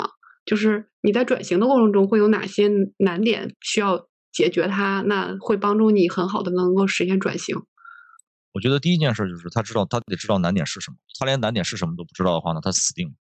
就是知道难点在哪。不不，这个这个不是，我不是在凡尔赛或者说什么。就说首先他第一件事就是他要知道，他必须非常清楚他自己的难点是什么。比如说他是社交能力的问题，是获客的问题，是技术边界的问题，是没有流量的问题，是是是是这个收收钱的问题，还是他的技术无法有效的传达给他的这个小伙伴们。是技术的这个传传导性的问题，教教育的问题，培训的问题，一定会有具体的问题，是卡在他现在这个边界上。就比如说，你像我们有一些哥们儿，他就说他没客户。我说你都不出去跑客户，你哪来的客户呢？你不跑客户，你的客户是从天上掉下来的吗？对吧？你也不做流量，有些比如说不在我们的站库上呱呱发，对吧？跟小伙伴们互动去打流量，不，这很有效啊。这就是一种方式啊。你说到点子上了。你你总得 do something 吧？你总得干点啥吧？你你至少你那行，那咱们咱们也不不不不纯拍我们站库马屁啊，咱们有那都得发呀，那那就是全部的传播，那你自己得吆喝呀，你又不吆喝，你又不出去跑，哪怕我说的俗点，出去陪酒都行啊，你也不陪，你总得干点啥，你要是没干，那你说你没有，那不是理所应当的没有，所以说我就说为什么就是首先第一步你得在站库上能当大神，在站库上当大神的核心就在于一。小伙伴们有很多的专业的人士能看到你这个东西是好的，哎，不错，小张干的不错。二，你有很多小伙伴们会看到你这个东西是好的，哎呀，这大师就是牛逼，厉害。三呢，就是说你最后在这个站库上界定出来了你的行你的能力的边界，你到底是什么样级别大神？你是大神中的大神还是普通大神？你就有边界问题了，你就知道你大概是一个属于一个什么样的市场需求，属于一个什么样的市场的定价。你没有这些判断准则，你说你去开公司，那不找死吗？那那百分之百找死。不用想啊，所以说很多人公司开不下去，其实就是你到底能够给什么行业提供一个什么单价的什么样的服务，不知道，这是三四个具体的问题，他不知道，那他经营就会很累，甚至就经营不下去。所以说我就说第一个问题就是他得知道困难在哪里，哪个是他的核心困难，核心困难他就解决核心困难，连这个都不知道的话，那他先得知道这件事。其实很多人是，其实很多人创业最后不行的核心在于他什么都不行，就活儿也不够好。流量也不够高，跑客户跑的也不够勤，服务也不够够服务，专业度也不够高。实际上，最后您会看到这个行里面有站过人很多超级大神公司哈，就是很多做的那种又又又又赚钱又拿奖的公司。说到底就是人家啥都好。你比如说，你像我我我我都不点名了哈，咱们站库那种平面设计经常拿三火那些好的大公司，嗯，不用多的是啊。你说他哪儿不好才是问题，他可能绝大部分都好，他人力管的也好，他团队的利益架构也好。他的经营的也好，他的客户的服务的也好，他什么都好，你甚至就找不出几个他彻底不行点。这就是所以说，您说什么是最重要的？其实说到底，就是他如果说有意把自我创业当成一个方向的话，他应该有一个基本的共识是，什么都得好，你技术好是基础，剩下的呢都得好。我们所遇到的一些经营的很好的公司，就是什么都好，活干得好，设计做得好，老板的社会关系处得好，公共流量做得好。对吧？这个奖项也做得好，客户也服务得好，单价也做得高，什么都好。你真的一下子挑不出来他他有啥问题，就是你得想尽办法去给他吹毛求疵。啤酒肚顶多就这样，对吧？把眼睛大一个眼睛小，只顶多就说这些话了，没什么缺点。他其实只能说他好的程度是不是还可以再好？就是从九十五分，咱咱咱们想尽办法，是不是今年咱提到九十六分？就干的是这事儿，其实就是你说他有一个东西是不及格的吗？不可能的事情。这个要求真的不低哎，这需要真的一个设计师能够去管理这样的一个团队去创业，他真的从一个核心能力要变成多个核心能力，这个还真的挺难的。是很难的，就是非常非常难的。所以说，很多人会觉得，呃，创业很简单，其实不是的，那是他高度低轻视了创业这件事的难度。创业嘛，九死一生都不止，百分之九九十九个公司要死掉九十九个，才有一个才会活下来。那你说他那个人得多优秀？你至少百里挑一才才有活下来的余地。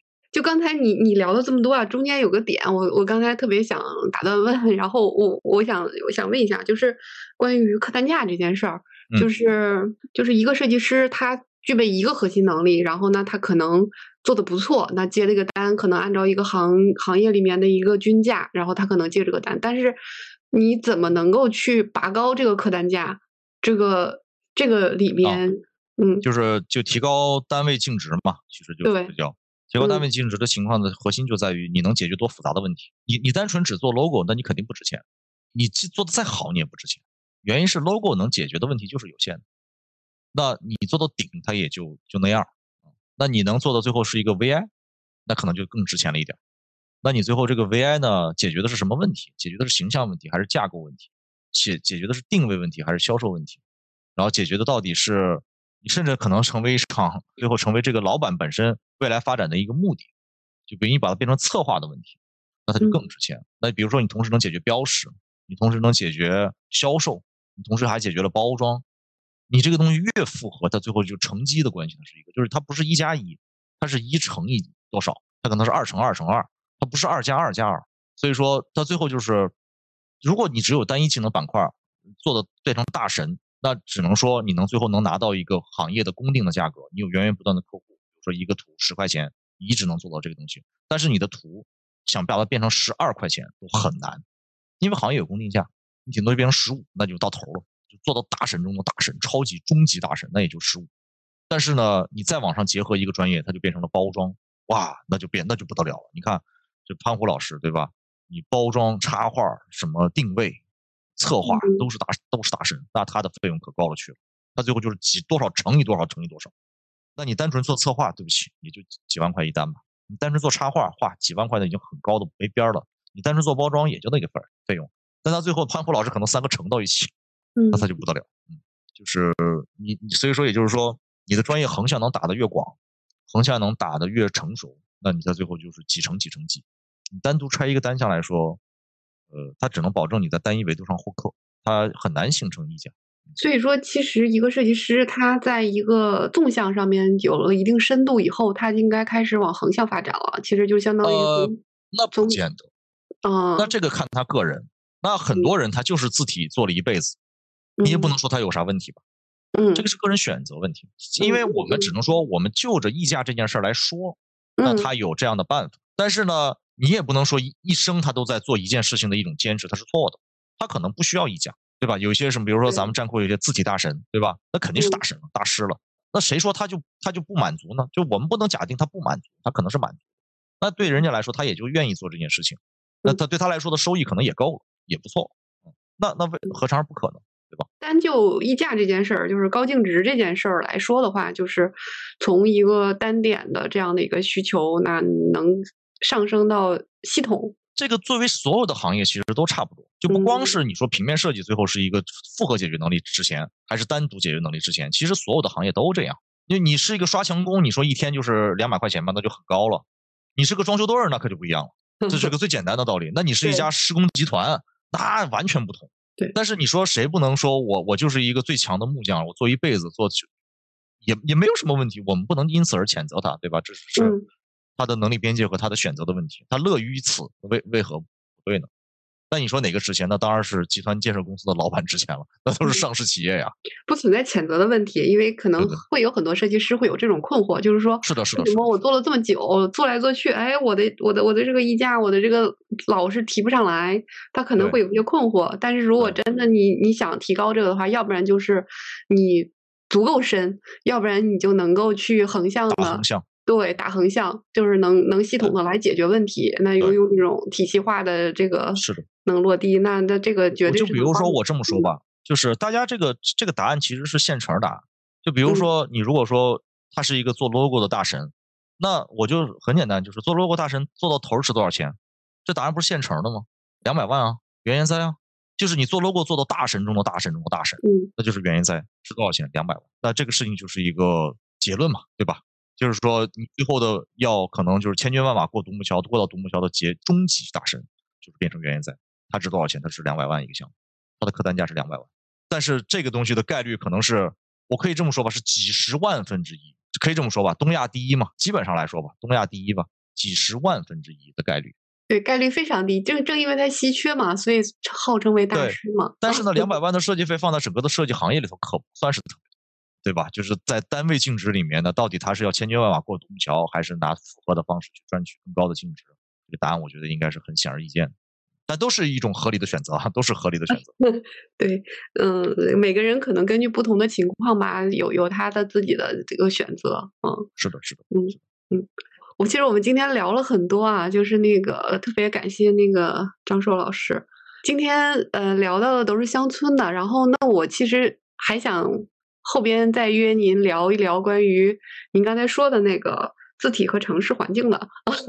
对，可以啊，嗯，对，嗯、我我觉得那个也会更有意思一点，因为嗯，整个城市，因为我们我们看嘛，就是每天路过大街小巷的，你会看到各种的招牌、各种的广告牌，嗯。对，各种的门头，就是各种的字体，就是每天人会耳濡目染的受这些影响的。其实我觉得这个会对人直接的审美啊，对你的这个对于整个城市的文化，我觉得其实还影响挺大的。但是如果能够真的把字体和城市的这种环境能更好的一个结合的话，我觉得那整个的城市面貌也是不一样的，然后嗯而且城市的文化也也能凸显出来。现在我嗯们就是在做这个事情。嗯，好，等未来有有一期咱们再录一期。嗯，好呀，没问题。我再我再提个问题，就是说那个张硕老师，你这个有多年的经验啊，就是项目经验和创业的经验，嗯、能不能给我们嗯、呃直播就是那个听众朋友们能给一些建议，尤其是针对我们的设计师朋友，有没有特别你想说的话？我我觉得这个很难说，就是因为嗯不同阶段的设计师，他他所面临的问困境是不同的。嗯我觉得最大的一点就是说，就还是回到您刚才问那个问题，你觉得他创业最大的坑是什么？我觉嗯得创业最大的坑就是你得知道你的坑是什么。这话听像废话是吧？其实没有人能取代他，告诉他答案是什么。但是呢，我以前听过一个特别令我震撼的一个问题，就是当然那个问题本身不重要哈，就说嗯我就问了一个建筑大师，呃，或者说一个建筑的一个学者，我就问了一个建筑上的一个问题，然后他就说这个问题其实并不是很重要，但是你永远别把这问题忘了。我当时完全被震撼了。他就说这个问题其实没有的答案并不重要，但是你问题本身很重要，你就一直惦记着这个问题就行。你一直惦记着咀嚼这个问题，思考这个问题，你最后会得到一个跟你实际相关的一种解决的方式，也许或者是你不停的要去想着它。我觉得这是最重要的事情。所以说我可，以可以知道这样问题是，吗嗯嗯，嗯嗯，这其实是一个没有答案的一个重要的问题，没有标，准答案的。其实我我嗯觉得就说就是不可能有标准答案的，而且嗯应该这么说，是不可能有一个标准答案能解决你当下的这个问题。其实嗯我认为找到标准答案是一种，当然这么说可能不一定合适哈，是一种嗯懒惰的行为。他应呃该不我赞同停，我赞同。其实是应该不停的思考。你说嗯我们公司现在真正的问题是什么？我我给你列五十个出来，你嗯你再问我哪个是最重要的问题，我大概也能列出五个出来。那你现在真的能去解决这些问题吗？不一定。我知道问题是什么，但我我没办法现在去解决这个问题，我只能说一点一点一点一点坑坑坑坑坑蚂蚁搬家去去搬这些问题。嗯你说我们的公司的行，我说我们公司的能力就是感觉设计做的还还可以再好，那不是那我怎么现在能让这件事儿解决掉呢？那是不可能的呀！我瞬间一一下变成设计大超级大师吗？变成原研哉吗？这这这是不可能的呀！那怎么才能也许再好一点？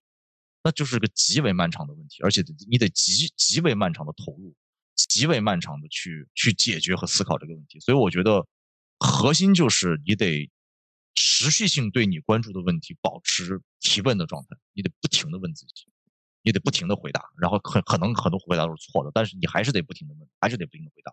他如果放弃了这个事情，只是想去找答案的话，我相信他是解决不了的。其实你像我们跟我们的朋友之间的对话的时候，我是一个压迫性特别强的人，而且我是一个特别不留情面的人。就说，哥们儿，你这个问题三年前问过我同样的问题，我说这是很糟糕的状态，你三年了还没解决这个问题。我说那问题大了，那你三年没解决的问题还有多少？我说我告诉你，我说我可以这么说哈，就就凡尔赛哈，我说我三年前就问的问题，我三年后绝对不可能再问，我早解决了，娃都上幼儿园了，你还解决尿布问题呢？拜托，他会上厕所了好吧？还没学会上厕所，那麻烦，那可麻烦喽，是吧？一回事嘛，对吧？六年级毕业还没上初中啊，我的妈呀，麻烦大了，那可就 啊。所以说，我觉得对问题的，就是还是回到那句话，就是说，我觉得坚持提问题，坚持琢磨一个问题，坚持想这些问题和坚持去解决这些问题，是解决这些问题的方法。就所以说，很多人就说经营中我到底遇到了什么问题？你连你经营中遇到什么问题你都不知道，那你麻烦大了，你得知道，就你到底是技术问题还是服务问题，是社交问题还是流量问题，你连这都不知道。那我证明，可能你什么都不知道，你可能什么做的都不行。你如果他问的问题，所以否则的话，他会问一个非常具体的问题，就比如说，张硕，我在站库上发了一篇稿子，然后呢，我我里面我怎么感觉好像这个图文的顺序不对，就感觉大家在回复的时候只看了图没看了文，那我下次篇该怎么改解决呢？哎呀，这问题厉害了，那我觉得哥们儿你根本就不用回答，我相信你一定很快能找到解决问题的方法，这已经太具体了。那证明这哥们儿绝对是其他方面做的非常好，他才会有这么具体的执行端的问题。那这个人其实已经做的相当好，你会会问出这种问题来？天呀！那他发了多少篇稿子？每一篇都在总结，每一篇都在学习，每一篇都在反省。然后呢，发现哎，哎，最后发现有一种方式是不好的，有一种方式可能是好的，是相当多的思考和总结才能问出来的问题。所以说，一般人提个问题，我就知道他这问题想了多少。像能问出这种问题，嗨。那这已经是专家了，这已经是相当专家的专家了。嗯，所以说他说，所以说有些人就问张硕，为什么我们公司怎么总没客户？哎，你们公司问题多了去了，那只能说，嗯，根本不一定是客户获客的问题。你你你，但凡你的专业技术做的足够的好，你怎么会有获客的问题？你首先应该想办法是你客户做不完才对，那就证明你技术本身做的就不够，你的客户不愿意推荐客户给你。但是获客的问题，那可能不是获客的问题，那可能是技术本身的问题。啊，我也学到了。就今今天你刚才讲的这个，我觉得它里面有能激起你很多深入的一些思考。我觉得这个是应该每个人都应该深入的去想一想的事情，就是需要找到你每个人的自己的那个终身的一个课题，你一直在思考的那个东西。而且你在不断的提问的过程中，应该是在提问里面应该是带着你的那些思考的一些结论的，在。不断的去去反问，不断的去打磨，然后逐渐的在这个过程中逐渐去清晰，然后解决你解决你的过程。它其实这个是一个过程，其实整个的这个就是强调这个过程，而不是说你要追求的那个答案。对对对对，答案没有用，其实就是答案根本就没用。嗯，你像我们今天发了一条微博，我就写那个，就这两天我的一个最大的感悟就叫大力飞砖。你看我老提到大力飞砖，这是大力飞砖，就是我今年最大的感悟。就是大力飞砖的点，就是大家可能都知道大力飞砖啥意思，对吧？多少都应该都知道是啥意思。但实际上，你最后会发现，你不是没有砖，你是不够大力。砖是现成的，你是没劲儿，你扔不出去。但扔不出去，你靠啥呀？靠举铁呀，靠锻炼呀。就是你扔铅球是因为没铅球吗？是你没劲儿。所以说那个时候，就是绝大部分情况下，很多人都会觉得砖找不着，其实不是的。对绝大部分的问题来说，砖都是现成的。是因为你劲儿不够，所以说真正要解决的是你臂力的问题，不是砖的问题。很多人都在找砖头，当然这话我估计可能大家也觉得很虚哈，但实际上来说，我要是给一个能听能他已经想到这个地方的人，可能我就告诉他这一句话，就是大力飞砖的话，其实砖是现成的。但是呢，我当年可能也听不懂，但是现在就是我那天突然看到大力飞砖这个，真的就明白。就像以前我们在企业里上班的时候，我以前在一个上市公司的建建筑公司里头，老板然后。我当时就是这家公司的设那个品牌总监，嗯，我老板给我讲过很多话，我当时听了什么说什么玩意儿说的，现在都懂了。我觉得哇塞，真的是太有道理了，简直是金句啊！那简直那句话的营养，简直是你当时根本就啃不动这个东西，就早都告诉你，十年前就告诉你了，十五年前就告诉你了，你没听懂，你花了十五年才把这句话听明白，真的就很多这种话。所以说，我们昨天晚上见到我们那个全老板，我就特别高兴。哎呀，徐总当年教我们这话，我真是花了十五年才听。他说好，那那你算快了。他说我花了三十年才听明白，你已经很 快了。他说我我到六十才听明白，你三四十就听明白了，那你快得很呀。他说我，他说我花了三十年才听明白。他说是我的老领导告诉我，他说我快五十岁才听懂，才想得明白。他说你这已经比我快十年了，很好了，不错了，已经证明特别好。我我觉得今天我也受益了。嗯，就是相信对相信听播客的朋友们应该也能若有所思，应该可以去想一想你的那个。想追求的是什么样的一个过程啊？你一直想在这个过程中一直追问的是什么？我觉得这个还挺重要的。所以大家一起努力吧。好的，好的。嗯，那非常感谢张硕老师给我们分享了这么多宝贵的经验啊。那，嗯，我们期待下一次再跟张硕老师接着聊他的字体和城市环境。嗯，好呀，好呀，没问题。嗯，好，我也很期待。嗯，好，非常感谢。那我们今天就到这里。好，谢谢大家，谢谢大家，谢谢，嗯，谢谢岳瑶，好，嗯，拜拜，老师，拜拜。我们今天的节目就到这里了，非常感谢大家的收听。如果你有感兴趣的话题呢，可以给我留言。同时，我们也为听众朋友们创建了听友群，欢迎大家的加入。具体加入方式可在每期详情里查看。下期再见。